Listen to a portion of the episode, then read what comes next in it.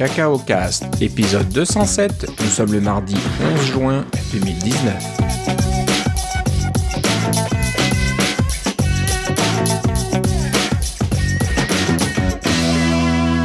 Bonjour et bienvenue à tous dans ce nouvel épisode de Cacao Cast. Comme d'habitude, Philippe Casgrain est avec moi. Comment ça va, Philippe? Ça va très bien. Et toi, Philippe? Bah, ça va très bien. Euh, bah ça y est, la WWDC est déjà terminée, ça Oui. va un peu trop vite, mais euh, il y a eu tellement d'annonces que pouf, on sait plus euh, où mettre la tête là, c'est assez impressionnant. C'était un tourbillon. Je, di- je dirais que c'est une WWDC euh, qu'on en voit seulement à tous les 10 ans. Alors, euh, si on se remonte 10 ans en arrière, on, arrive à peu près au, au, premier iOS, hein, en 2008 ou quelque chose comme ça, où on avait UIKit, etc. Puis on remonte un autre 10 ans en avant, en arrière, approximativement, on en avait, on avait euh, ce qui est maintenant Coco, hein, ce qui venait de Next, etc. Là, euh, avec euh, macOS 10. C'était l'introduction de macOS 10. On, on s'en rappellera, c'était plutôt en 2000 ou quelque chose comme ça que ça a été introduit, les premières bêtas. Et puis, on est, à mon avis, on est rendu à un autre bon de ce style-là, là, de, ce genre de, différence-là avec le futur. Et je vais vous expliquer pourquoi après.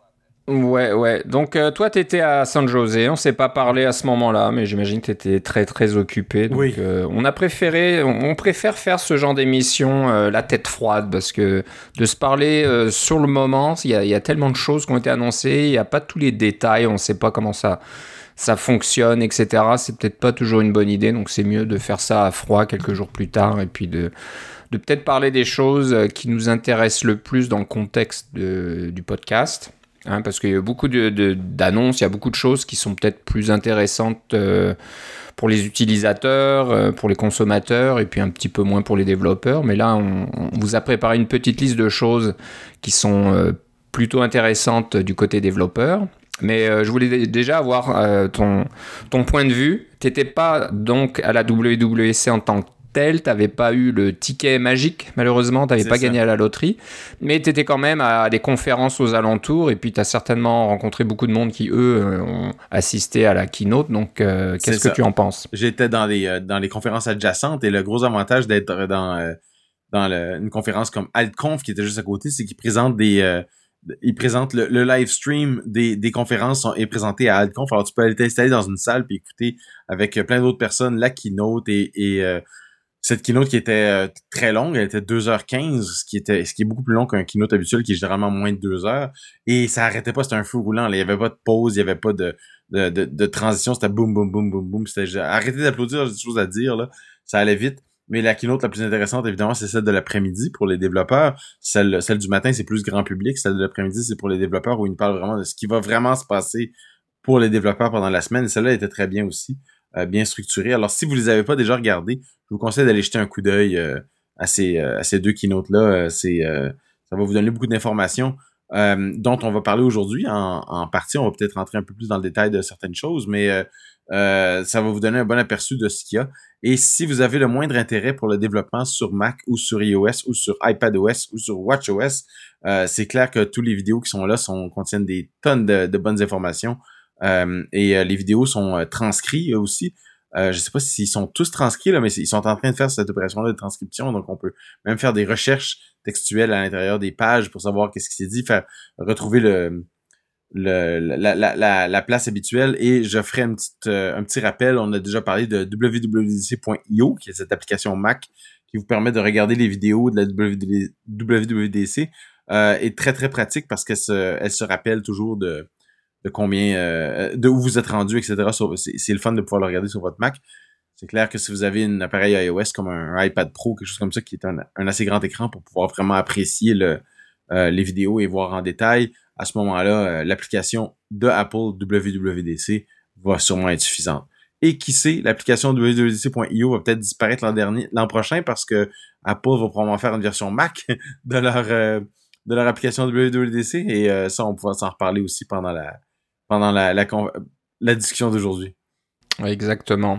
Donc, euh, tu étais à Alconf, mais Oui. tu as été aussi à une. euh, alors, c'est quoi une, une petite conférence à côté qui s'appelle Tried Swift San José Alors, c'est quoi ça. exactement? Alors, euh, Alconf dure quatre jours, hein, de- du lundi au jeudi, et la WWDC, ça dure cinq jours. Ce qui veut dire que ceux qui n'ont pas de billet pour la WWDC, soit qu'ils partent avant, qui arrive quand même assez souvent. Il y a beaucoup de monde qui part le jeudi. le vendredi est un peu désert pour la WWDC. Il y a, il y a moins de choses, moins de labos, ou des, des labos peut-être moins moins pertinents pour, pour certaines choses. mais les gens de TriSwift, euh, TriSwift, c'est une conférence technique qui existe depuis quelques années maintenant. Il y en a à Tokyo, il y en a en Inde, il y en a une à New York. Euh, euh, c'est un peu à, travers le monde. C'est une conférence de deux jours, un peu dans le style de NS si on veut, où on met des, euh, des présentateurs. Il y a juste une, une série de présentateurs et puis euh, un petit nombre de personnes. Quoi qu'au Japon, je pense qu'ils sont rendus à presque 400 maintenant. Là. Mais, le, le mais TriSwift, c'est tout, tout sur le Swift. Et ce sont donc des conférences très techniques sur Swift. donc, vous voulez apprendre euh, les, nouvelles euh, les nouvelles approches en Swift, vous voulez voir comment qu'est-ce qu'on peut faire avec le langage, euh, qu'est-ce qu'on des choses auxquelles vous seriez pas pensé, vous voulez apprendre la programmation réactive, etc. C'est c'est un c'est une bonne façon d'apprendre en allant dans une petite conférence comme celle-là. Alors ils ont fait quelque chose de spécial. Try Swift, ils ont fait une conférence d'une journée qui était Try Swift sans José. Donc normalement ils ont deux jours. Et ce qu'ils ont fait, c'est que le matin ils faisaient un petit des petites présentations sur comment contribuer au langage Swift open source donc euh, les différents volets de comment on fait pour euh, contribuer au langage parce que on n'en a pas parlé beaucoup mais le langage Swift est en code source libre. Donc vous pouvez aller sur GitHub le télécharger etc et vous pouvez aussi euh, le compiler vous-même. Et vous pouvez s'il y a des bugs et vous avez il y a des listes de bugs qui existent déjà sur sur GitHub vous pouvez contribuer à régler les bugs par exemple. Que ce soit des bugs de compilateur des bugs de du framework de, Swift, des librairies ou des bugs de, euh, euh, de documentation ou des bugs de site web, etc. Il y a toutes sortes de choses que auxquelles vous pouvez contribuer. Alors, la conférence Try Swift du vendredi, c'était pour les gens qui sont intéressés par le langage Swift et qui veulent apprendre comment je peux contribuer à ce langage-là, qu'est-ce que ça implique.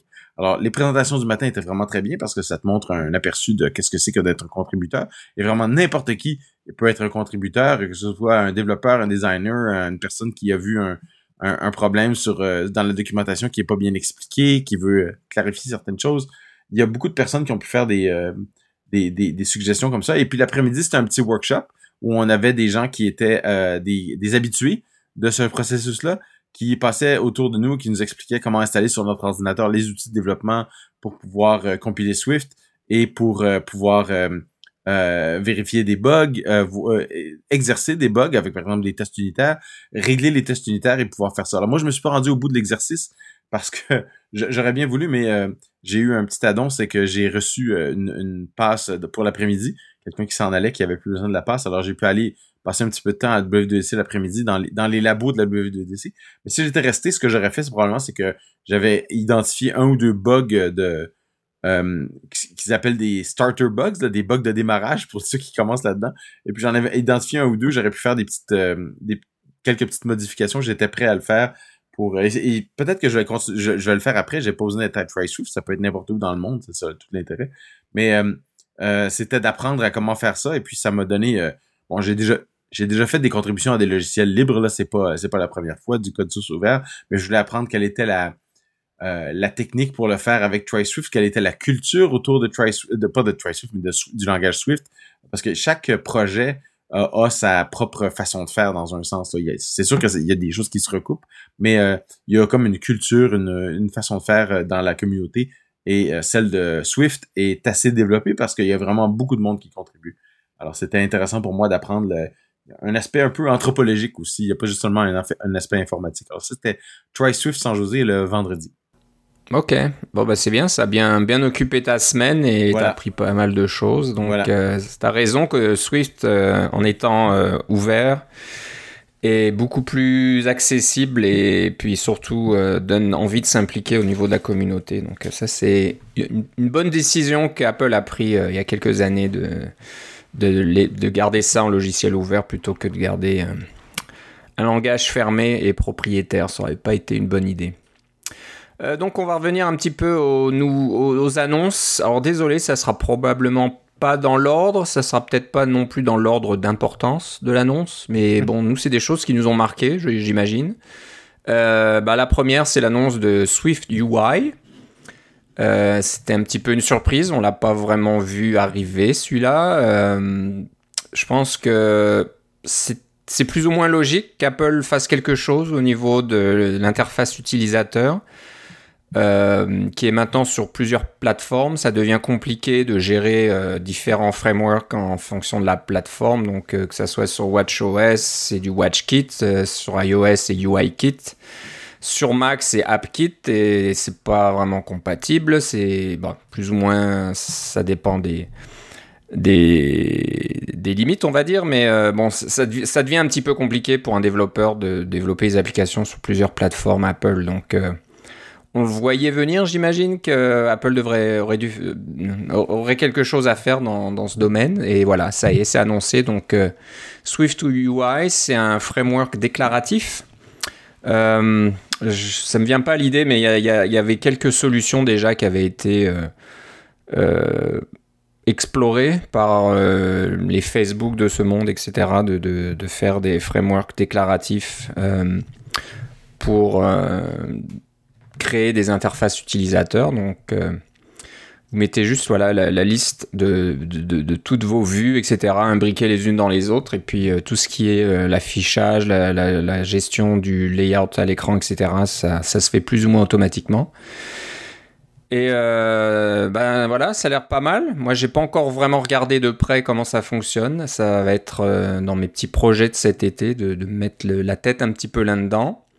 Mais euh, bah, j'imagine que pour beaucoup de développeurs, c'est une bonne nouvelle. Alors, est-ce que Swift, Swift UI par, pardon, est assez élaboré et suffisamment évolué pour être utile tout de suite? Ça, je sais pas encore. Absolument. Alors, je te dirais, euh, si tu veux te préparer pour l'été, euh, il faudrait que tu installes euh, macOS Catalina sur une machine et que tu installes Xcode 11 sur la même machine et que tu ouvres dans la documentation, il y a un tutoriel que tu peux faire en ligne aussi, mais c'est chouette parce qu'il est intégré à la documentation.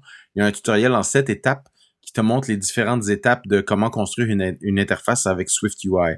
Et puis, euh, quand tu dis on l'a vu venir, euh, oui et non. Euh, Apple a toujours eu une, ma foi, une assez bonne solution pour la construction d'interface avec Interface Builder, ce, ce, logiciel qui était avant séparé et maintenant est intégré dans Xcode et qui te permet de faire une interface avec des euh, tu prends des composantes visuelles, tu les insères dans une fenêtre ou dans une vue, euh, tu mets des contraintes pour le, layout, pour avoir le, la, auto-layout, pour voir comment la vue va se, se, re, euh, représenter lorsque on change les dimensions. Par exemple, on passe d'un iPhone à un iPad, etc. quels sont les différents critères de compression? C'était un système qui marchait quand même assez bien, mais qui avait, qui était pas nécessairement, très puissant, puis, mais très complexe aussi, qui pouvait être très complexe euh, quand on, on, on, se faisait pas des... Euh, quand on avait des vues dans des vues dans des vues, là, ça, ça pouvait devenir assez lourd. Et l'autre problème de Interface Builder, ben moi je suis un programmeur Mac de, de formation. Alors sur Mac, on avait euh, quelque chose qui s'appelle les Coco Bindings, qui vous permet de faire une connexion directement entre la vue, donc par exemple le, le, champ de texte ou la, la, case à cocher dans votre vue, et, et une valeur dans votre modèle. Donc, il n'y a pas besoin d'avoir un contrôleur, on peut passer d'un à l'autre directement. C'est ça qui est vraiment très pratique avec les bindings. On, en reviendra là-dessus avec euh, Combine, mais euh, euh, sur iOS, ça n'existait pas du tout, ce genre de truc-là. il fallait faire tout, il faut faire tout à la main. Alors, quand on entre du texte dans un dans un champ de texte, dans un UI text field, eh bien à ce moment-là, il faut avoir une, petite fonction qui va aller lire la, valeur qui vit dans votre contrôleur, disons, et qui va lire la valeur et la mettre dans votre modèle et vice-versa. Quand c'est une valeur dans le modèle qui change, il va falloir aller changer la vue. C'est du code euh, pour tout coller ensemble. Euh, mais je dirais qu'il y a deux façons de voir la construction d'interface usagée sur, euh, sur iOS. On va rester sur iOS pour le moment. La première, c'est de faire des trucs avec Interface Builder et de justement décrire les petites fonctions qui, qui collent les trucs ensemble. Et l'autre, c'est de faire tout en code. Alors, c'est clair que vous pouvez mettre des, vous pouvez créer des, des boutons, des UI buttons, des UI text field, des, euh, des layout constraints, euh, des, euh, des UI view, etc. Vous pouvez tout faire ça avec du code. c'est il y, a des gens qui ne jurent que par ça. mais les deux approches sont fondamentalement différentes dans le sens que quand on a du code, ben on est, c'est plus difficile de visualiser les résultats parce qu'il faut faire tourner l'application. Et quand on est en interface builder, c'est plus difficile ça va être de voir qu'est-ce que ça va être le code parce que vous avez un fichier exhib qui oui est en XML puis oui est plutôt lisible, mais dès que vous êtes deux à travailler dans le même fichier, vous allez vous marcher sur les pieds, surtout si vous avez des versions d'Xcode qui sont différentes, parce que là, ça va tout changer les trucs d'un, d'un, Xcode à l'autre. Euh, des, des, mises à jour automatiques d'Excode dans ces fichiers-là, ça arrive souvent. Swift UI, c'est le meilleur des deux mondes. Vous pouvez visualiser votre interface et faire un, un glisser-déposer de différentes euh, composantes euh, exactement comme vous le faites dans Interface Builder. vous voyez, c'est pas Interface Builder, c'est Swift UI. Et ce que ça fait quand vous déposez ça, c'est pas que ça vous crée un fichier zip qui va contenir du XML avec les différentes relations entre les. Non, non, non. Ça vous écrit du code Swift du côté gauche du panneau et vous avez votre code Swift qui correspond exactement à votre vue que vous avez à droite. Et quand vous euh, modifiez le code à gauche, par exemple changer le texte dans un euh, dans un text field ou euh, imbriquer, attacher deux vues ensemble en les mettant dans un dans un, stack view vertical ou un, stack view horizontal pour faire une forme de layout, ça se reflète exactement directement à l'extérieur. C'est génial. C'est vraiment la meilleure façon de faire de construire des vues euh, parce que ça c'est le meilleur des deux mondes. Vous avez votre code à gauche qui est, ma foi, c'est du Swift, alors c'est relativement facile à comprendre parce que c'est quand même euh, euh, il y a une certaine brèveté dans le code, mais il y a une, assez bonne lisibilité. Swift est vraiment optimisé pour la lisibilité. Et vous avez à droite la représentation, visuelle qui est, qui est en direct, live. Donc, live comme dirait ma fille, mes, enfants disent ça. on voit ça en direct. Et euh, vous pouvez même, euh, mais ça, mais ça c'est parce que en arrière-plan, le compilateur Swift compile votre code Swift à gauche pour le faire rouler à droite. Alors c'est une compilation continue. C'est assez bluffant et euh, ça fonctionne ma foi assez bien. Et on peut faire des interfaces quand même très complexes avec ça. Donc c'est, à mon avis, ça va devenir la façon de construire des interfaces en, en, euh, en iOS et en macOS à partir de iOS 13, bien sûr, seulement, et macOS 10.15 Catalina aussi. C'est les deux.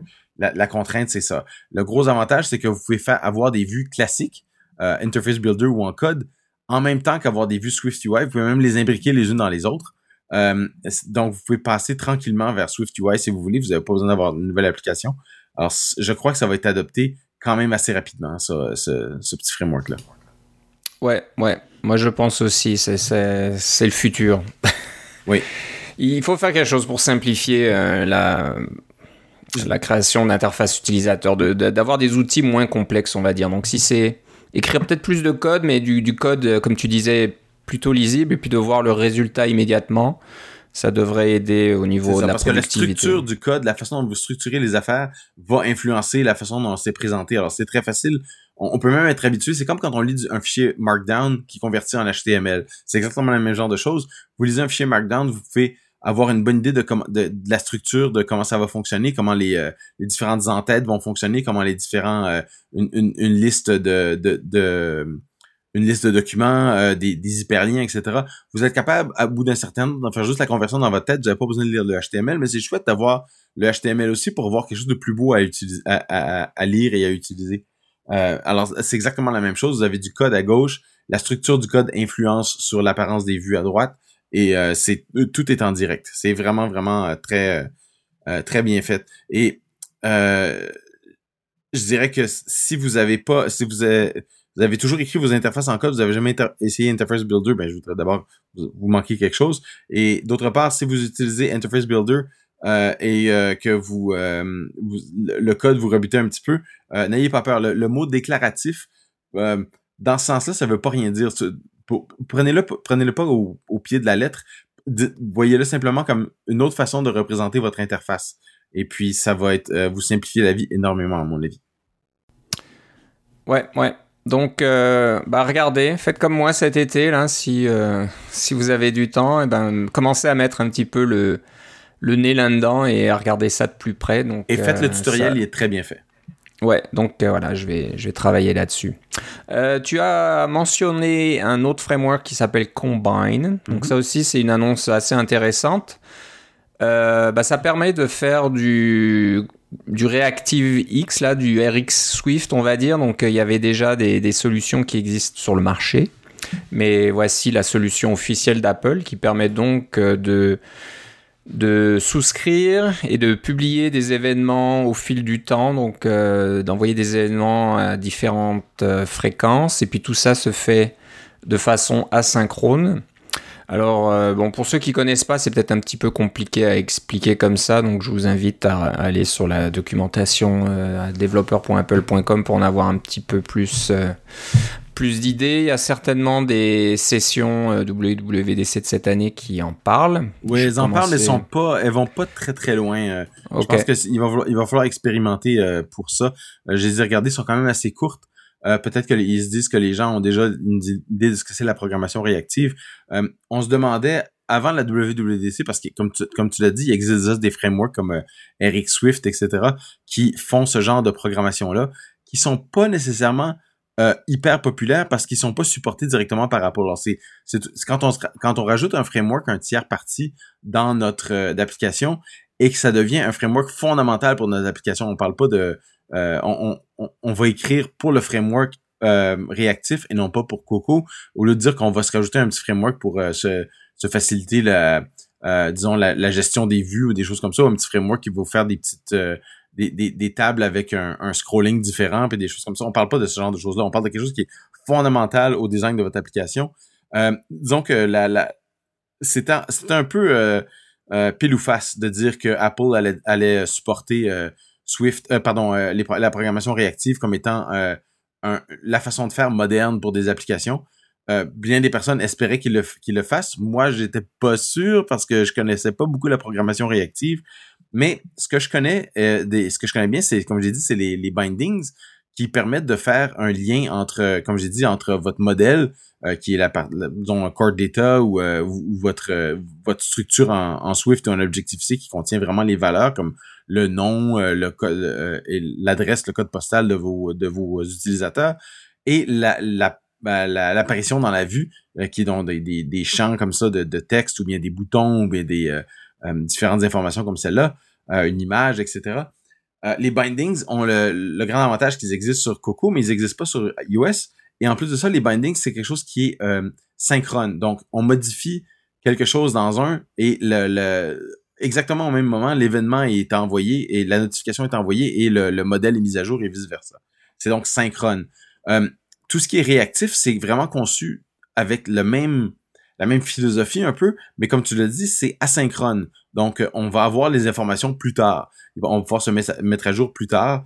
Euh, on va pouvoir mettre à jour le modèle ou se mettre à jour à partir du modèle pour l'interface. Euh, et tout arrive de façon asynchrone et on peut même faire des animations, évidemment. Alors, c'est euh, pour pouvoir euh, présenter que, donc on a inséré une rangée dans votre, dans votre liste, eh bien de pouvoir l'insérer en animant, en montrant bien qu'il y a un espace qui se crée et que les, la liste descend vers le bas à, cet endroit-là, c'est plus visuellement payant que de juste bouffe, tout, faire réapparaître la liste d'un coup alors que l'usager n'a aucune idée de ce qui s'est passé. Euh, la programmation réactive permet de faire ce genre de choses-là quand même de façon assez simple, une fois qu'on a compris comment ça fonctionnait. Et c'était ça, c'est là où le bas blesse, c'est euh, une nouvelle façon de programmer qui est pas euh, qui est beaucoup plus asynchrone avec des, comme tu dis, des des, des éditeurs et des souscripteurs, donc des personnes qui publient ou des objets qui publient et des, des objets qui, qui souscrivent à ces événements-là pour pouvoir avoir les informations. c'est mais de voir que ce framework-là est supporté par Apple fait partie de, euh, du système. Euh, ça va certainement euh, tracer la voie vers l'avenir. Entre ça et Swift UI, c'est très clair que c'est ce que Apple veut qu'on fasse pour le futur pour développer. Là, Je dis pas que vous allez plus faire de Model View Controller, là, ce, pattern-là qui est habituel, et, est connu et vénérable, mais la programmation réactive vous permet d'avoir des, des, des patterns un peu plus différents qui sont beaucoup plus adaptés à la, à la programmation asynchrone. Plus besoin d'avoir des délégués, qui vont euh, rappeler avec des euh, blocs de callback, etc. Là, c'est euh, toute cette lourdeur-là administrative qu'on a besoin de faire à chaque fois dans nos contrôleurs disparaît avec un framework comme Combine.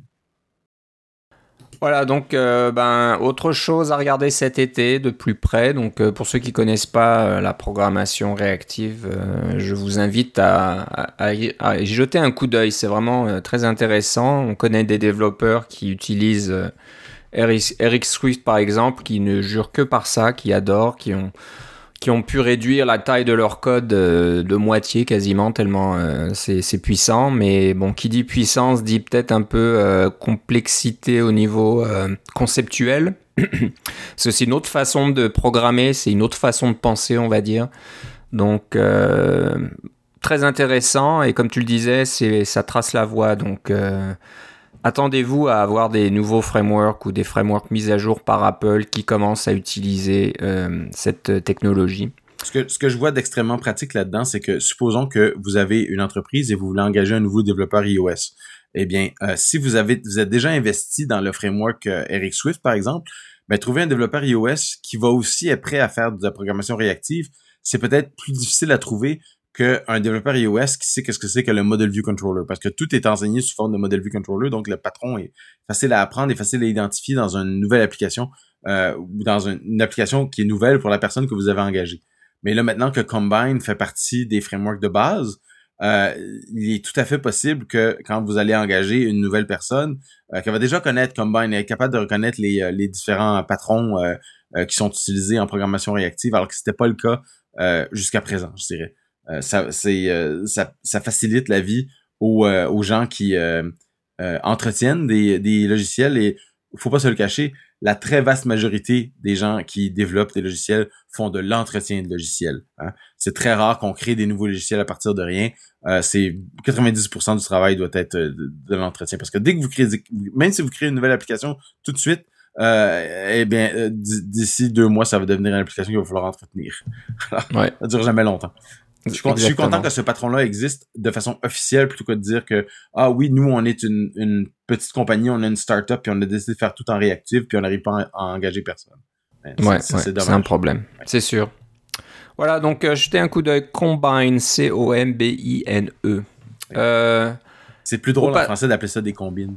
Des combines, une petite combine. Euh, une autre chose qu'on a vu passer qui est assez intéressante et qui va probablement résoudre euh, de, un problème que beaucoup de développeurs rencontrent. C'est euh, l'existence d'une police de caractère qui s'appelle SF Symbols. Et euh, bah, ce qu'elle fait, c'est qu'elle vous permet d'utiliser ces caractères qui représentent des icônes, on va dire. Hein. C'est sous forme d'une police de caractère, mais euh, si vous regardez, c'est de plus proche. C'est tout un tas d'icônes que vous trouvez dans beaucoup d'applications iOS ou autres. Euh, mais jusque-là, bah, c'était toujours un peu compliqué. Hein. Si vous vouliez une icône euh, qui, représente un symbole dans votre application, il faut ben, créer, créer cette icône en plusieurs formats, plusieurs résolutions, etc. en fonction de, sur quel appareil ça va s'afficher. Bon, c'était toujours un peu compliqué.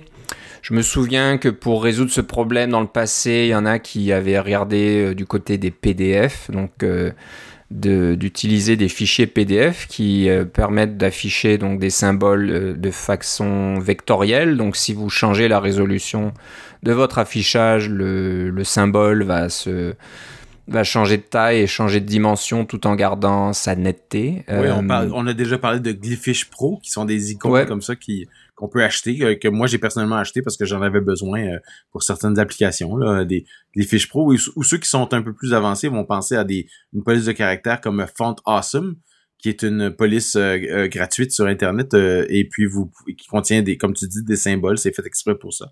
Mais quand tout le monde utilise Font Awesome, ben c'est toujours le même dessin là, c'est toujours un peu, pareil. Mais là, maintenant, on a cette police-là qui est fournie à l'intérieur du système. C'est pas Font Awesome, c'est une, c'est une police qui s'appelle SF Symbol, donc comme San Francisco, là, euh, et euh, qui euh, vous, vous donne euh, toutes ces petites icônes qu'on cherche tout le temps, là, comment avoir un, un, radar, comment indiquer la, une, comment indiquer une, une, une, aiguille sur une carte, comment indiquer que, qu'on peut appuyer ici, comment indiquer une flèche vers la gauche, une flèche vers la droite, pause, euh, démarrer, etc. Tous ces, toutes ces petits icônes dont on a tout le temps besoin. Ils sont pas mal tous dans SF Symbol. Voilà, il y en aurait 1500, donc c'est pas rien. Euh, 1500, peut-être que ça compte euh, les différentes euh, variations d'une police, donc que ce soit en léger, en régulier, en épais, etc. J'avoue que j'ai pas regardé dans le détail. ouais, mais voilà, donc toutes les, toutes les icônes que vous connaissez bien, que vous voyez dans plein d'applications standard iOS, si vous voulez vous aussi euh, les utiliser dans votre propre application, c'est plus la peine de se casser la tête et d'aller chercher euh, ça à droite ou à gauche. Euh, ça sera donc disponible, j'imagine ça sera inclus dans iOS 13, WatchOS 6, tvOS 13, etc. Donc ça devrait être partout. Alors, vous utilisez Swift UI, vous utilisez les symboles de FSF symboles, vous devriez être tranquille. pour, si, vous, si vous, cherchez une police système, évidemment, San Francisco est la police à, utiliser. Euh, mais si vous cherchez une police qui est un petit peu plus raffinée avec des euh, euh, ce qu'on appelle des sérifs, là, ces petites pattes après les après les, les lettres qui vous permettent de faire des, des blocs de texte qui sont plus faciles à lire, parce que des polices sans sérif sont très bonnes pour des titres ou des listes ou des choses comme ça. Des polices avec sérif sont meilleures pour des, des, séries de textes où on doit lire des lignes et suit, notre œil suit la ligne. Euh, Apple a introduit la police New York de façon officielle. C'est une police qui existait déjà, mais n'était pas dans le système. Euh, ils l'ont raffiné pour euh, pour iOS, pour la lisibilité sur les écrans Retina, et euh, ça, ça paraît très bien. Si vous avez des, des blocs de texte, si vous avez une application qui permet de lire peut-être pas nécessairement des petits messages, mais si vous avez des messages plus longs, ça peut devenir intéressant, ou des courriels, ou des choses comme ça. pensez à regarder un, jeter un coup d'œil à la police New York, qui est donc une police système officielle. Euh, qui va respecter toutes les histoires de, de, de taille dynamique aussi. Ça, c'est important. Hein.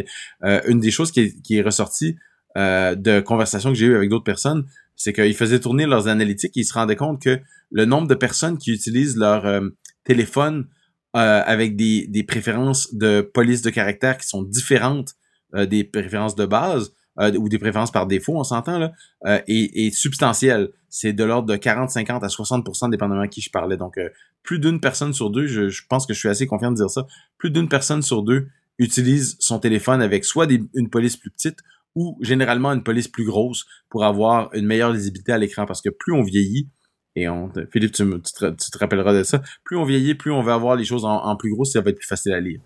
Exactement. Je fais partie de ce groupe. Mais en général, les, la population, les gens vieillissent. C'est inévitable. Alors, comme il disait dans les sessions d'accessibilité, si vous en avez pas besoin maintenant, vous en aurez besoin bientôt.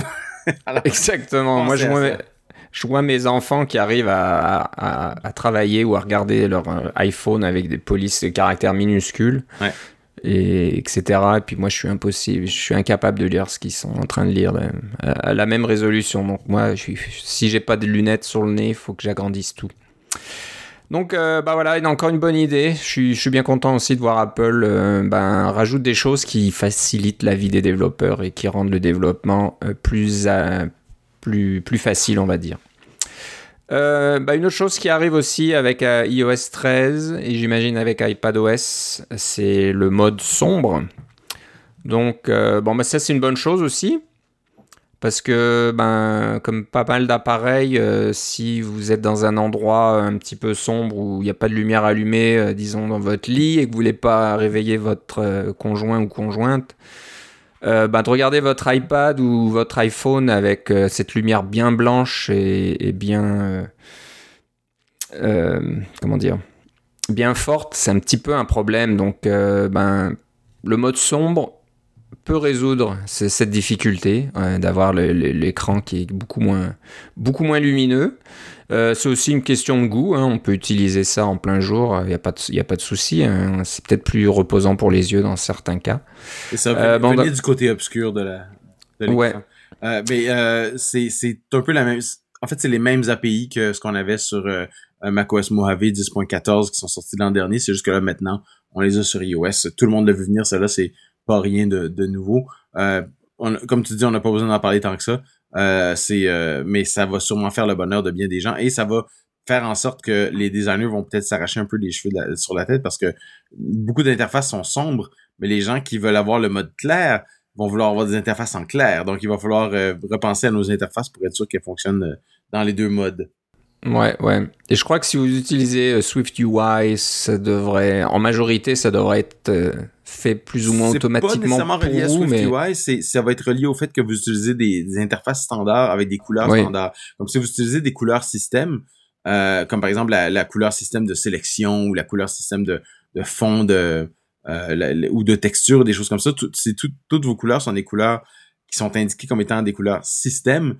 Elles vont elles vont s'adapter automatiquement au mode sombre ou au mode ou au mode clair. C'est quand vous avez des couleurs ou des euh, des graphiques si vous avez des PNG parce que vous ne voulez pas avoir de, euh, de police de caractère comme font awesome ou des choses comme ça, euh, à ce moment-là, vous devez euh, vous devez bien modifier votre code pour être, sûr ou, modifier vos des fois votre code, mais généralement, ça va juste être votre, vos graphiques pour offrir au système deux versions. Une qui va être indiquée comme étant le mode sombre, une autre qui va être indiquée comme étant le mode clair. Si vous avez beaucoup de trucs personnalisés comme ça, ça va prendre beaucoup de vos ressources pour le faire. Euh, mais euh, si vous utilisez des trucs système comme moi je le fais dans mes petites applications, euh, ça devrait presque être automatique que vous allez fonctionner avec le mode sombre. Voilà, donc bon bah c'est bien, quelque chose de, de plus à utiliser. Et puis c'est sûr que ouais pour les designers c'est un petit problème supplémentaire, mais pareil on l'avait vu venir. Hein. Le mode sombre c'est pas tout nouveau là, c'est ça arrive un petit peu partout.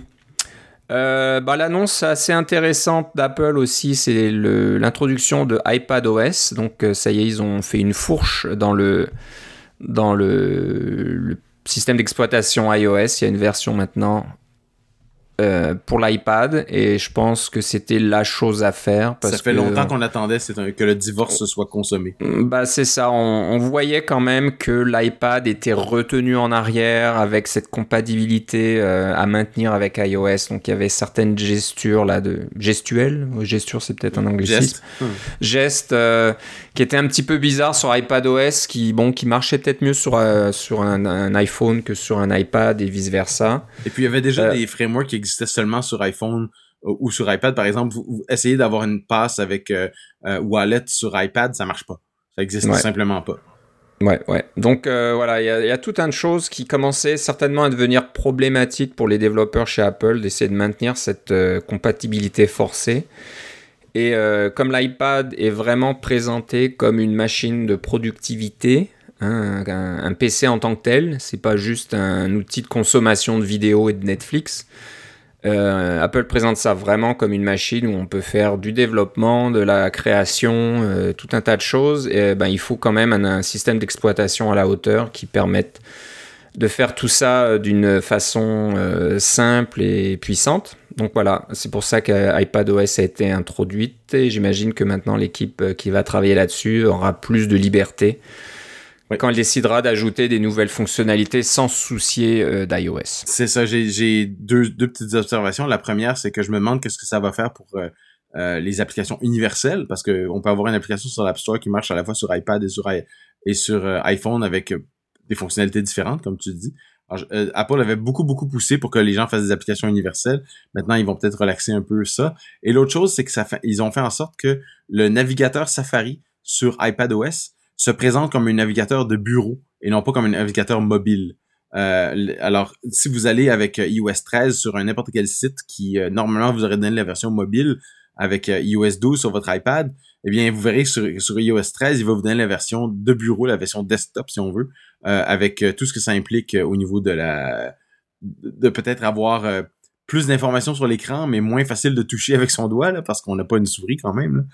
mais dans iPadOS, maintenant, euh, vous pouvez brancher une souris externe. Alors, le iPadOS supporte une, souris. Euh, tout ce qui est euh, Lightning ou USB-C, vous pouvez avoir des adapteurs pour brancher des clés USB même et avoir accès à des fichiers qui sont sur des trucs séparés. Alors, c'est vraiment, comme tu dis, comme pour être un truc plus productif, plus plus proche d'un ordinateur de bureau. Mais c'est, là, où c'est le plus visible, c'est clairement dans Safari et dans le rendu des sites web qui sont vraiment des sites web de bureau plutôt que des sites web mobiles. Oui, ça devenait un peu ridicule, surtout sur un iPad Pro euh, de 12 pouces, euh, d'avoir le site mobile avec des gros boutons et puis euh, des grosses listes, alors qu'on a un écran de très haute résolution qui peut afficher beaucoup de choses. Et la puissance est au rendez-vous. Hein. C'est vrai qu'avant, il fallait faire un peu attention quand on affichait un site web sur iOS de pas avoir un site trop gourmand en ressources. Voilà. Mais pour euh, les, les iPads et particulièrement les iPad Pro, il n'y a pas de souci là. Ça peut afficher une page web native sans problème. Voilà. Donc, euh, on va, on va suivre, ça euh, de près. Je suis d'accord avec toi que ça facilite peut-être la vie pour Apple, mais pas pour les développeurs. Donc maintenant, vous aurez certainement à voir vous aussi deux euh, branches séparées plus ou moins dans votre application, l'application iOS et puis une application iPadOS. Vous allez certainement pouvoir partager du code commun, mais au niveau interface utilisateur, il y aura peut-être plus cette euh, euh, comment dire cette compatibilité qui, qui venait presque gratuitement avec quelques petites différences par-ci et par-là. Je pense que maintenant il va falloir pensez à faire une interface spécifique à l'iPad pour votre application. Donc euh, vous serez peut-être obligé d'avoir une deuxième interface quasiment euh, pour iPad OS. Donc ça va être un peu plus compliqué à ce niveau-là. Une petite pensée pour les, tous les appareils qui euh, ne fonctionnent plus avec iOS 13. Alors, alors qu'avec iOS 12, de 11 à 12, on va garder les mêmes appareils. Bien, iOS 13, on laisse tomber le iPhone 5S et le iPhone 6 qui ne fonctionneront plus avec iOS 13. Et du côté iPad, le iPad, euh, euh, le iPad 3 et le iPad mini 2 euh, ne fonctionneront plus avec iOS 13 non plus. Ouais, c'est toujours un petit peu dommage. Des fois, on, se dit si c'est... Mais bon, c'est comme ça que ça fonctionne. Moi, j'ai encore un 6S et je, suis, je, suis bien content qu'il fonctionne encore. Mon épouse a un SE qui est fondamentalement un 6S dans une boîte plus petite là, ouais. à presque tous les points de vue, sauf je pense la caméra et le et le, senseur Touch ID sont pas exactement le même. Euh, mais euh, pour le reste, c'est le même. Et, quand je lui ai envoyé un message, je dis bonne nouvelle, euh, iOS 13 supporte ton, ton téléphone. Elle m'a dit j'espère bien. ouais, mais le, le, temps est compté là.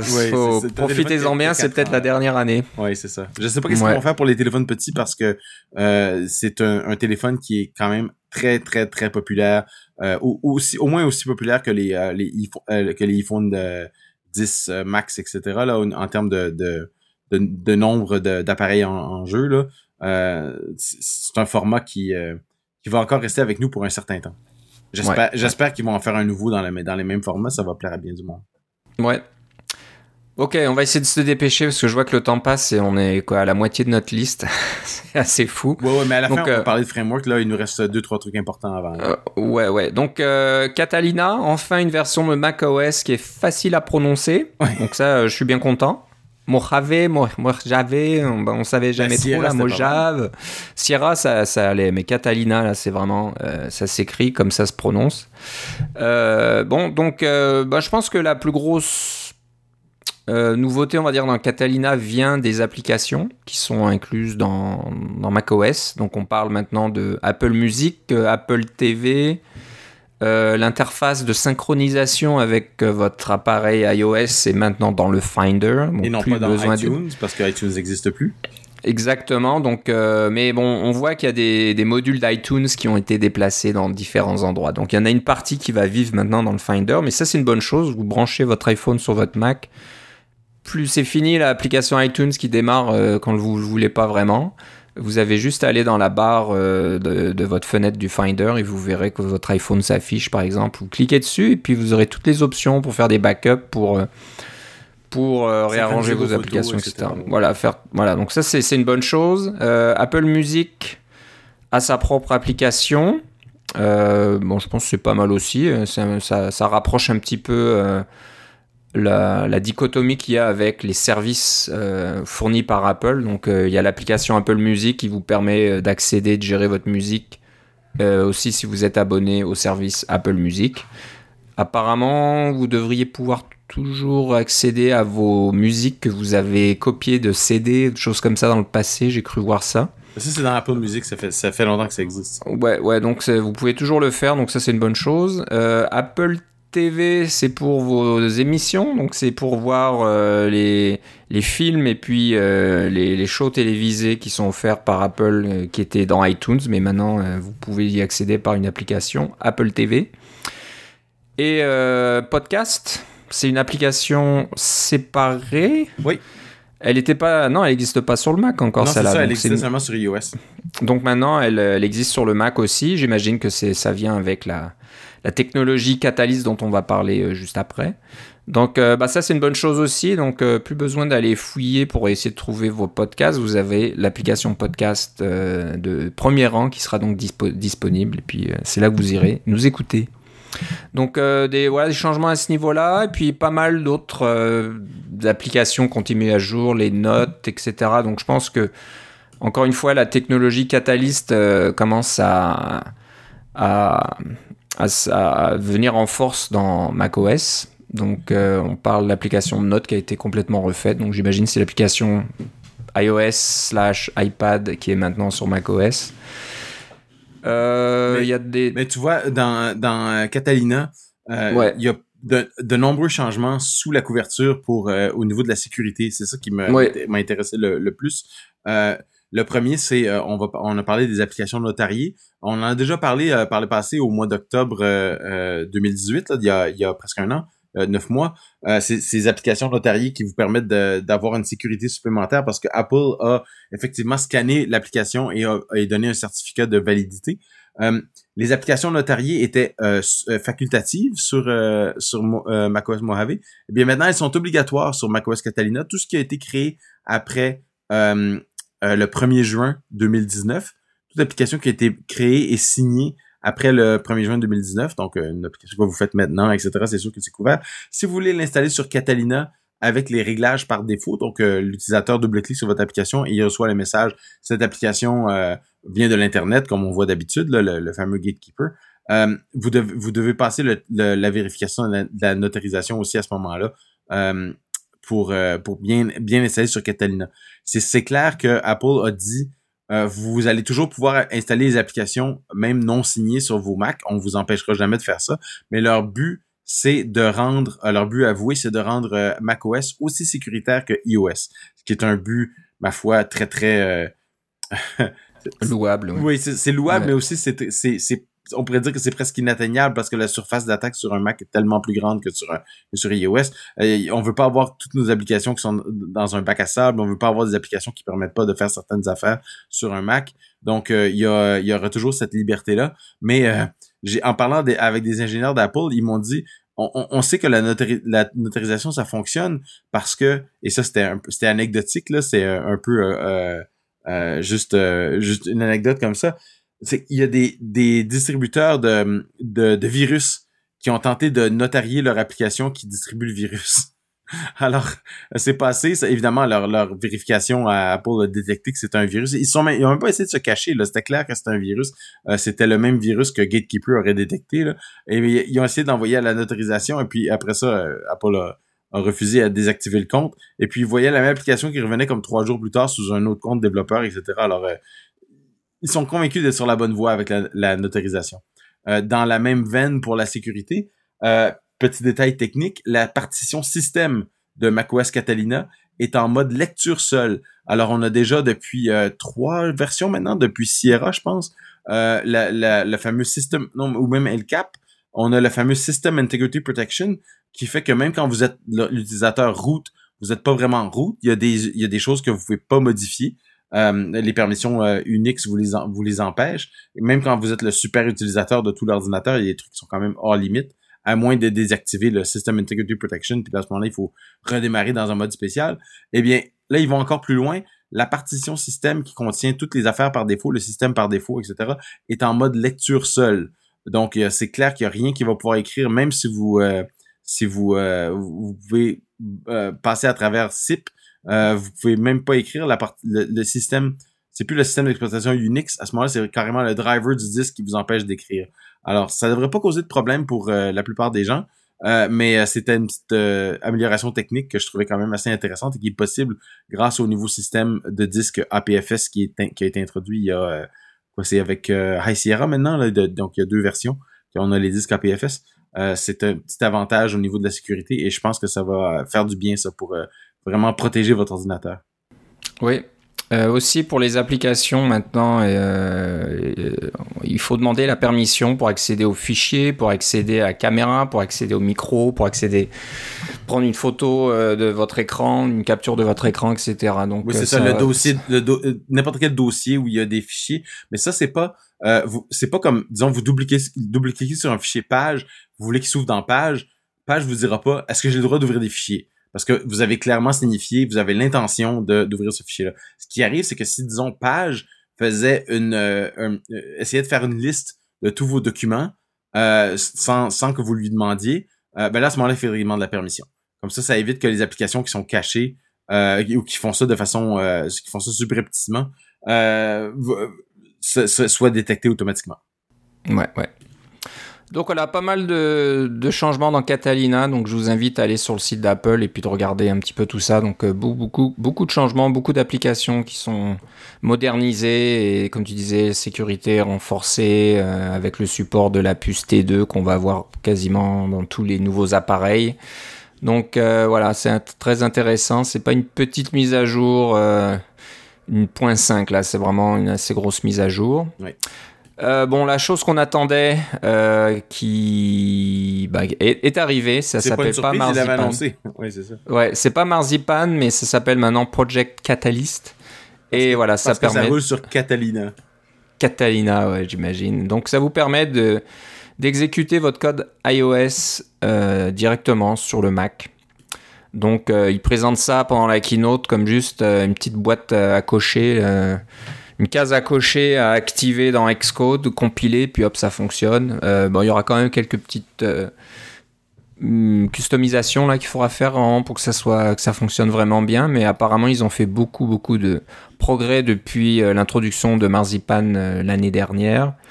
Euh, donc ça a l'air de, fonctionner plutôt bien et on en voit déjà le résultat. Donc là, hum, je pense qu'une majeure partie des applications, là, que les nouvelles applications d'Apple que vous voyez dans Catalina utilisent euh, cette technologie. Donc euh, c'est bon signe. On voit que c'est quelque chose qu'Apple utilise. Donc ils font attention à ce que ça marche bien puis que ça soit bien maintenu et qu'il y ait toutes les fonctionnalités dont vous avez besoin. Donc bah voilà, encore une ce que vous perdez peut-être avec l'introduction d'iPadOS hein, qui vous oblige à avoir une plateforme supplémentaire à, gérer un peu plus compliquée, euh, ben, ce que vous avez perdu là, vous le regagnez en pouvant euh, faire euh, rouler votre application iPadOS par exemple sur macOS. Donc une autre plateforme supplémentaire. donc c'est pas mal, je pense que c'est le bon côté. Hein, au lieu de se dire est-ce que ça vaut le coup que j'écrive une application qui ne marche que sur iPadOS, etc eh ben, vous n'avez pas grand chose à faire euh, pour que ça fonctionne sur Mac et que vous ayez une autre clientèle et puis une autre plateforme euh, qui s'offre à vous pour assez peu d'investissement. Donc euh, ça, c'est le bon côté. Bon, on va voir au fil du temps comment, comment ça marche, ces nouvelles applications. Est-ce qu'elles sont vraiment aussi pratiques à utiliser avec, avec un écran plus grand et puis une souris et un clavier? Je pense que ça devrait être correct et puis ça va être certainement peaufiné au fil du temps. Donc euh, voilà, on va regarder ça de près. Euh, une autre chose qui est intéressante, euh, qui va remplacer certaines solutions qu'on a vues sur le marché. Moi, j'en ai payé une, je me souviens même plus du nom, qui vous permet d'utiliser un iPad comme écran externe et aussi un peu comme une tablette à digitaliser. C'est comme ça que ça s'appelle, j'imagine. Donc, si vous avez le stylo Apple, euh, ben vous pouvez euh, utiliser des applications euh, comme si vous aviez une tablette Wacom par exemple, et puis vous pouvez dessiner directement à main levée dans Photoshop, et, etc. Donc ça, ça a l'air assez intéressant. Ça s'appelle Sidecar. Et bah, toi, tu t'y connais plus en tablette, Philippe. Est-ce que c'est quelque chose ben, qui t'intéresserait? on, va passer rapidement, mais c'est l'idée d'avoir un, écran supplémentaire quand on a un, ordinateur portable. C'est toujours intéressant parce que on, on peut on va facilement dire quand on va se déplacer quelque part, on, on amène notre portable et un iPad. C'est beaucoup plus simple que d'apporter un portable et son écran supplémentaire. Euh, ça. vous donne cette petite, cet écran-là de côté. Alors, vous avez un petit support et puis vous pouvez avoir votre écran.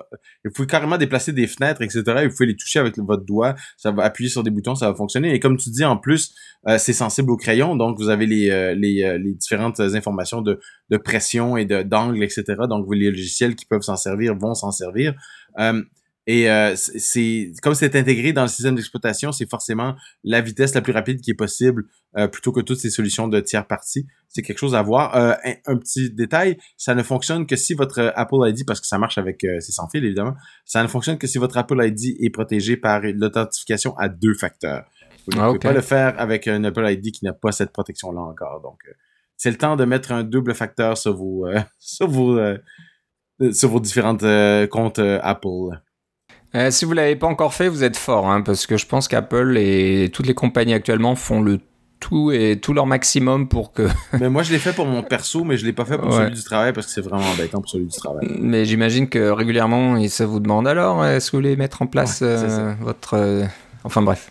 Donc voilà, Sidecar, ça assez intéressant. Ça devrait être une solution qui, qui, qui sera utilisé par euh, bah, des, des, gens créatifs qui sont en, déplacement, là, qui, qui, aiment bien utiliser leur iPad Pro, mais qui veulent faire du travail et avoir des applications puissantes. Comme et là, je te suggère, pour les six derniers, on va les faire en rafale. T'en prends un, j'en prends un, puis on y va le plus rapidement possible. Alors, voilà.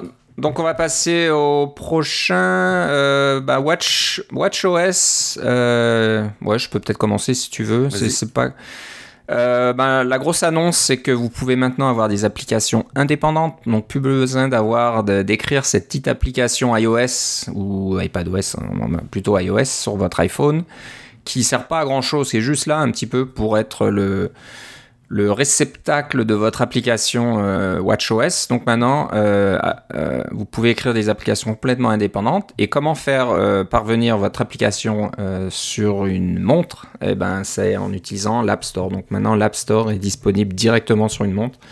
Vous pouvez télécharger une application WatchOS directement sur la montre sans passer par l'intermédiaire d'un appareil iOS. Donc ça, c'était assez intéressant. Et WatchOS 6 fonctionne sur toutes les montres sauf la série 0.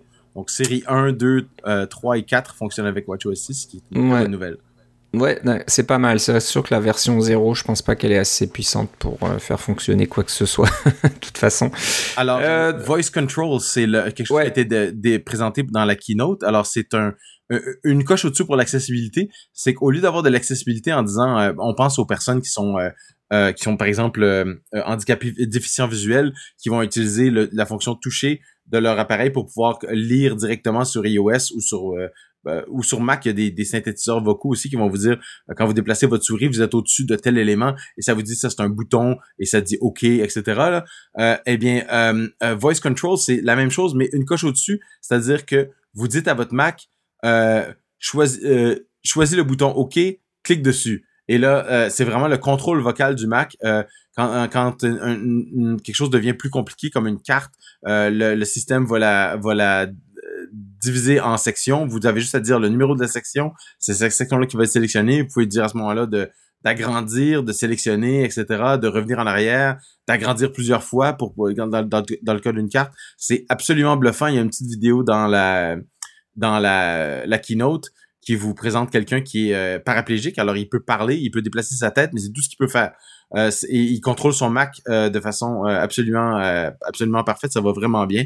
c'est vraiment l'étape suivante de l'accessibilité. Si vous avez déjà pensé à l'accessibilité, comme je disais, pour les personnes qui sont déficientes d'une certaine façon, qui, qui, leur manque un bras, qui n'ont pas de doigts ou des choses comme ça, ou qui ont pas, qui sont déficients visuels ou auditifs, voice control, c'est la, c'est la couche au-dessus, c'est, et vous avez ça presque gratuitement, euh, presque rien à faire pour que ça fonctionne, c'est fascinant.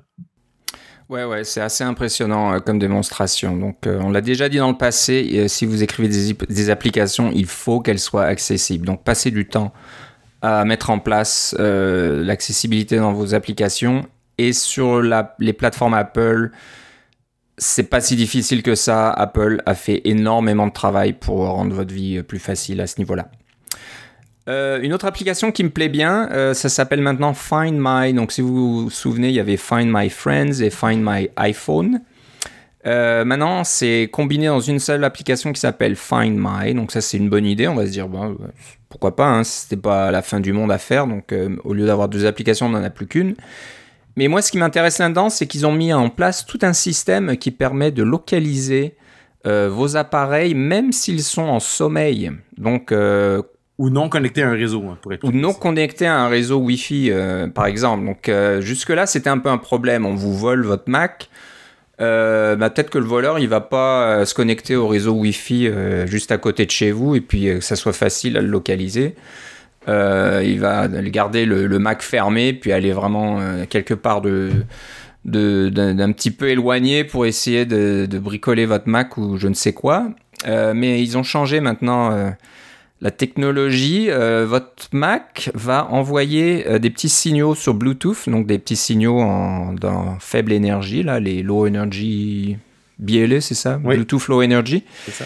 Euh, donc comme des petits beacons là, des, des, petits signaux qui vont dire ah, je suis là, je suis je, suis le Mac euh, Intel, etc. Donc si vous euh, passez dans le dans le coin et puis vous détectez mon petit signal, est-ce que vous pouvez le relayer jusqu'au service iCloud, j'imagine? Et puis si moi de mon côté, eh ben je veux savoir où est mon Mac, iCloud va se dire ah tiens il y a un il y a un téléphone qui passait dans le coin et puis il a détecté le signal d'un Mac qui se trouve dans une petite ruelle sombre ou quelque chose comme ça. Et voilà, ça vous permet donc de localiser votre, votre appareil, même s'il n'est pas branché à un réseau et même s'il est en sommeil. Donc euh, ça, je trouve c'est assez intéressant. Ça reprend un petit peu des technologies qui existent déjà.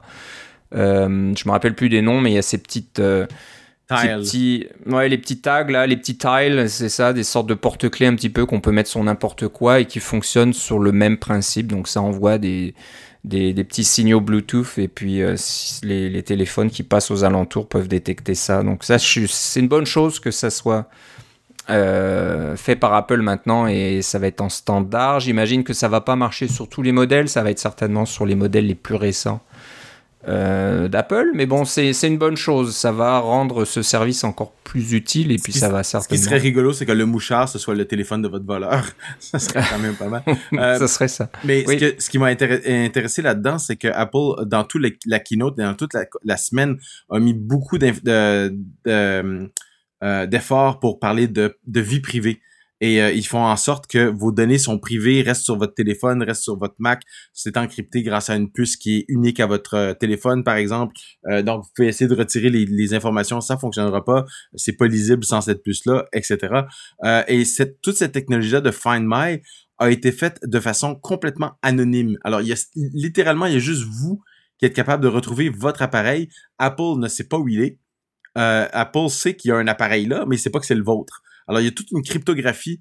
Et puis les personnes qui sont hein, les intermédiaires là, qui vont passer le message d'un endroit à l'autre, on peut pas savoir c'est qui non plus. Il y a toute un, une, euh, une, mathématique derrière ça qui fait en sorte que euh, il y a uniquement vous qui êtes capable de retrouver cette, information-là. Donc, votre vie privée est complètement protégée. C'est pas comme si euh, les forces de l'ordre pouvaient demander à, à Apple, pouvez-vous me dire où est le téléphone de telle personne? Ils savent pas. Hein? C'est pas comme ça que ça va fonctionner à, travers Apple. Alors ça, c'est un effort substantiel et euh, je suis bien content qu'il l'ait implémenté comme ça, euh, plutôt que de dire Ah ben on va tout envoyer un service central, on va s'en tout puis on va tout répartir après. Qui est la façon plus simple de faire les choses, disons.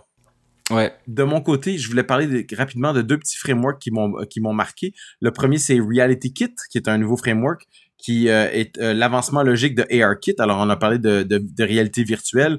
Alors, Reality Kit, c'est un framework qui vous permet de faire de la réalité augmentée, comme la AR et de la réalité virtuelle aussi, mais qui contient aussi des, euh, des, des, frameworks pour faire de la construction de scènes. Donc, euh, vous voulez pas juste faire des, euh, des scènes avec vos logiciels 3D et ensuite les importer pour pouvoir faire du, du 3D ou de la réalité augmentée. Vous voulez construire des choses tout commence à être, être, fourni par Reality Kit, alors ça vaut la peine de jeter un coup d'œil.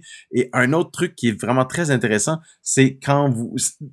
Il y a sûrement d'entre vous qui utilisent les data sources pour euh, créer vos collection view, vos table view, etc. ça prend toujours des sources comme ça euh, de, de, données pour remplir ces listes euh, qu'on affiche à l'écran. C'est un, truc, c'est le truc le plus courant sur iOS définitivement, de, de, prendre une source de données et de la représenter sous une forme de table de collection.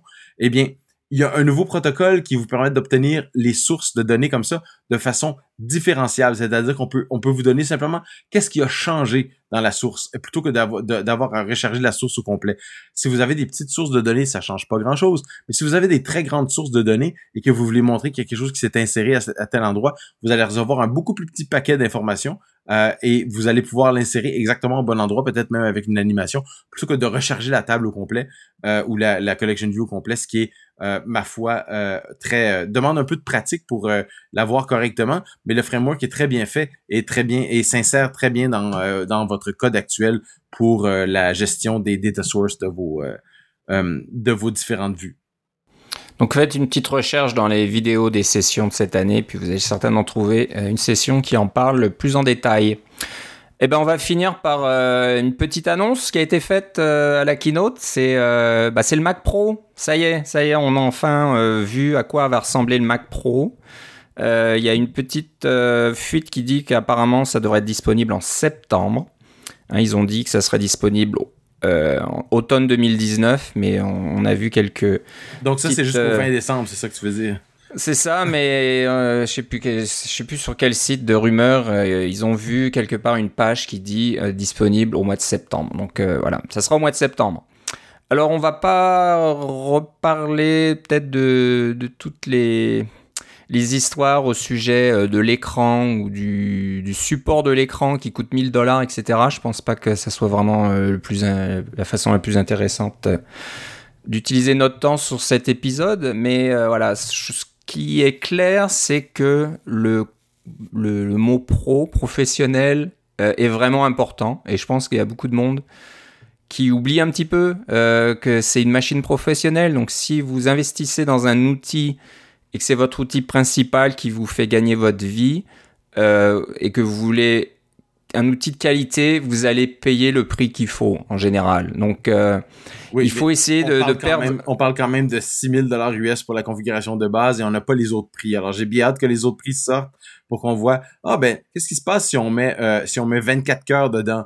Euh, qu'est-ce qu'on qu'est-ce qui se passe? Ou même c'était 26 je pense mais qu'est-ce qui se passe quand on met 1.5 teraoctets de mémoire? Teraoctets de mémoire. Alors il y a des gens qui même pas ça en disque dur. Ça c'est de la mémoire. Ça sera ça sera cher mais je pense pas que ce soit un souci. Ceux qui ont besoin de 24 cœurs et de 1,5 teraoctets de SSD ultra rapide ont non non probablement ça, SSD c'est carrément la mémoire. Oh, la mémoire, oui. Donc, c'est encore pire que ça. Donc, non, c'est ça. Euh, il y a certainement quelqu'un qui fait des simulations nucléaires ou des trucs, euh, non, je sais pas moi, des trajectoires dans l'espace qui a besoin d'avoir 1,5 teraoctets. Moi, je trouve ça bizarre parce que les trajectoires dans l'espace, on faisait ça déjà dans l'époque de Apollo, puis c'était des en comparaison. C'est peut-être un mauvais exemple, mais il y a certainement euh, une utilité. Donc, il y a quelqu'un quelque part qui est prêt à dépenser 50 000 dollars si ça va coûter 50 000 dollars. C'est clair que ce nouveau Mac Pro-là peut, peut euh, piloter 6 écrans Super Retina 6K. Alors ça, c'est on, voit déjà la quantité de données inimaginable qui est capable de sortir de ces cartes graphiques-là. Et de faire ça à 60 images par seconde, euh, c'est sûr que on, parle de, de, de, de, quantité de données euh, faramineuses, euh, mais euh, ce qui est clair, c'est que c'est c'est pas un, un, Mac pour le commun des mortels. Je pense que les gens sont, sont, tristes un peu parce que euh, un Mac qui dans lequel on peut faire de l'expansion, c'est-à-dire qu'on peut changer la mémoire, on peut rajouter des disques durs, on peut changer la carte vidéo, on peut éventuellement changer le processeur. Ceci dit, c'est un Mac avec un seulement un seul processeur. Hein. Euh, il y a, tu peux pas, tu peux avoir deux processeurs. Ce qui arrive, c'est que tu peux avoir un processeur qui est jusqu'à 28 cœurs dedans ou un truc dans le genre. Euh, c'est euh, c'est oui, c'est as tout à fait raison que c'est le Mac Pro, mais il euh, y a pas de Mac qui permet ce genre d'expansion là à un prix plus raisonnable. Euh, non. C'est ça qui est un peu dommage. Mais euh, on va voir comment ça va se ça va se vendre. C'est clair que c'est le Mac le plus dispendieux que vous aurez jamais acheté si vous en achetez un. c'est entre ça puis un VR, là, je vais prendre. Un peu ça, oui. Non, moi je pense que si si vous êtes un hobbyiste là, que vous, vous aimez bidouiller votre Mac, ou même un développeur professionnel, la voilà, le meilleur modèle pour vous, c'est un Hackintosh. Voilà, achetez un PC et installez euh, macOS dessus, mettez les cartes que vous voulez là-dedans, bricolez le truc, ça vous coûtera certainement beaucoup moins cher. C'est plus de travail à, à, maintenir, à faire fonctionner, mais euh, c'est probablement la même, la meilleure solution pour vous. Si vous achetez le Mac Pro, c'est vraiment que vous avez beaucoup d'argent et puis c'est pas un souci pour vous, ou alors vous avez, comme je le disais, vous êtes un professionnel, vous avez un besoin précis d'énormément de capacités de, traitement d'images 8K, etc., parce que vous faites de, l'édition de, de, films euh, euh, pour Hollywood ou des choses comme ça. Et pour eux, vraiment, c'est pas un souci. Hein. en plus, Apple donne l'exemple hein, quand ils ont présenté leur écran, le 6K. Ils ont montré euh, cet écran Sony qui coûte 43 000 dollars et, et c'est pas des blagues. Il y a vraiment des gens à Hollywood et dans, dans ce monde-là qui vont payer des, des dizaines ou des, des 20 énormément d'argent pour avoir des écrans de référence de très haute qualité pour faire du, du, comment on appelle ça, du color grading, des choses comme ça. La correction des couleurs, oui. Correction des couleurs, et là, il faut que ça soit très bon. Et apparemment, Apple, eh ben, sur leur écran, euh, comment il s'appelle? X, euh, le XD, euh, je sais plus quoi, XDR, là. Ouais eh ben, ils, sont à la même qualité que ces écrans à 43 000 dollars, mais eux, ça ne coûte que 6 000 ou 5 000 dollars US l'écran. Sans, sans, le pied, mais à la limite, c'est pas un problème. Hein. 1000 dollars de plus par rapport à 43 000 dollars, c'est pas grand chose. Ou alors, euh, ils auront certainement leur euh, écran euh, avec attache VESA derrière, parce qu'ils en auront peut-être 6 comme ça devant eux là pour faire leur, leur édition. Donc encore une fois, euh, quand on regarde un peu d'un peu plus près en ayant la tête froide, c'est très cher. C'est sûr que si vous voulez acheter un Mac Pro avec l'écran qui va avec, configuration de base, on parle de, plus de 12, 11, 11 12 000 dollars US, donc en dollars canadiens. Là voilà, en dollars canadiens, vous allez parler de 15 000 dollars facilement. Il y aura peut-être pas de pied à votre écran, mais je pense que c'est pas pour vous. Si, si vraiment euh, vous trouvez ça ridicule, bah, c'est même pas la peine de, d'aller acheter ça. Les gens qui ont ça, ils ont des serviteurs pour tenir les écrans aussi. ils ont voilà, des, des, gens qui tiennent les écrans. Mais je pense que le truc est là. Si vous voulez bidouiller bah, je sais pas, trafiquer un Mac Mini ou alors euh, acheter un PC puis installer euh, Mac OS dessus, puis vous serez tout aussi content. C'est clair que, à mon avis, si vous êtes un professionnel, que ce soit développeur professionnel, photographe professionnel, etc., ce genre de, de métier-là qui a besoin d'un ordinateur puissant, vous avez trois choix. Vous voulez garder votre écran? Le Mac Mini, c'est un, un Mac Mini Pro. Hein. Vous, pouvez, vous pouvez le charger pour avoir euh, des très bonnes performances et avoir toutes les l'expansibilité que vous voulez. Vous voulez avoir de la portabilité? MacBook Pro oui, le clavier est pas extraordinaire. Euh, oui, le touch bar, c'est quelque chose auquel il faut s'habituer, mais c'est l'ordinateur portable. Et si vous voulez tout ça, mais de bureau, avec le meilleur écran possible, le iMac Pro est, votre ordinateur, l'ordinateur pour vous. Ça, c'est clair. Mais aucun de ces ordinateurs-là a des possibilités d'expansion euh, substantielles. Des fois, on peut changer le SSD. Des fois, on peut changer la mémoire. Mais euh, c'est c'est à peu près tout. Ouais, ouais. Gardez Donc, et achetez un nouvel ordinateur quand ils vont sortir des processeurs ARM dans une couple d'années. Exactement. Donc voilà, c'est un peu décevant peut-être pour euh, certains d'entre nous. On se disait ah je suis prêt, j'ai un peu d'argent de côté, je suis prêt à dépenser 5000 dollars pour mon Mac Pro. Bah pas cette année. C'est pas le Mac Pro que, que vous vouliez. Je me demande sincèrement si c'est le dernier Mac qui vont sortir avec un processeur Intel. Possible. Parce qu'on arrive, on arrive à cette, à cette limite-là. Là. Est-ce qu'ils vont sortir des nouveaux Mac avec des processeurs Intel? Ouais, ouais. Ou s'ils vont passer à ARM? Ça sera le, prochain truc. Il n'y a rien qui a été annoncé cette année. On, on, en parle depuis longtemps. On pense que ça sera la prochaine révolution d'avoir des, des, puces ARM qui coûtent beaucoup moins cher et puis d'en mettre tout un paquet en parallèle et d'avoir une puissance incroyable. Mais tu vois, pour finir les ce choses, plus tard. moi je pensais que si quand ils vont sortir des Mac avec des processeurs ARM, tu vas pouvoir faire tourner des applications Mac dessus avec un logiciel qui va s'appeler Enzyme pour pouvoir faire tourner des applications euh, euh, Intel sur tes processeurs Mac ARM. Ça va être le contraire de Catalyst. C'est ça, on va aller dans l'autre sens. Va savoir. Bon, ça y est, ça suffit pour aujourd'hui. On a parlé assez longtemps. Il y avait tellement de choses. On a certainement euh, été silencieux sur beaucoup de choses euh, intéressantes aussi, mais on ne pouvait pas parler pendant deux heures. Ça aurait été un petit peu trop long. S'il y a des choses dont vous aimeriez qu'on parle un peu plus en détail, faites-nous le savoir dans les notes, dans les, les commentaires. Ouais, vous pouvez nous écrire à cacaocast.gmail.com, un petit tweet euh, sur notre compte cacaocast. Vous pouvez laisser, laisser donc un commentaire sur cacaocast.com. Euh, il y a tout un, tas de façons de nous contacter. Euh, Philippe, si on je suis sur Twitter avec Philippe C et j'ai reçu des commentaires, des commentaires privés par rapport à notre épisode précédent où j'avais fait un petit, un petit post-mortem de NS North et c'était que des commentaires positifs. Alors je vous remercie beaucoup de vos commentaires. Ah bah c'est bien gentil. Donc continuez à, nous communiquer avec nous, ça nous fait toujours plaisir. Euh, bah c'est tout pour aujourd'hui. Euh, on va probablement prendre notre petite euh, coupure, notre petit break estival, parce que c'est plus compliqué pour nous de trouver du temps pour se parler. Une fois c'est l'un qui est en vacances, une fois c'est l'autre, etc.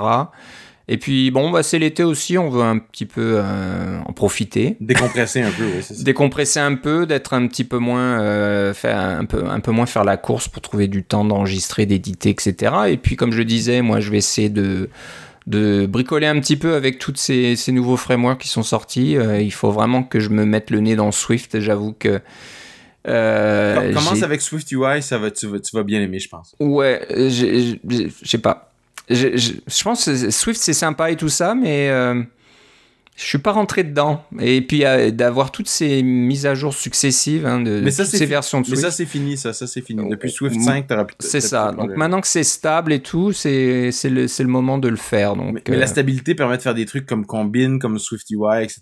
Ouais, c'est ouais. Euh, je te dis, SwiftUI, ça va, ça va changer la façon dont tu vois les choses au niveau de l'interface. Ça va dire, mais comment j'ai fait pour ne pas utiliser ça avant? Exactement. Donc euh, voilà, j'ai hâte de, bricoler avec ça. Donc euh, voilà, on se retrouvera à la rentrée avec tout un tas de choses. À la rentrée, il y aura des, nouveaux iPhones et tout un nouveau truc. Il y aura le MacBook qui sera vendu au public. Donc qui sait, il y aura tout un tas de choses à, raconter.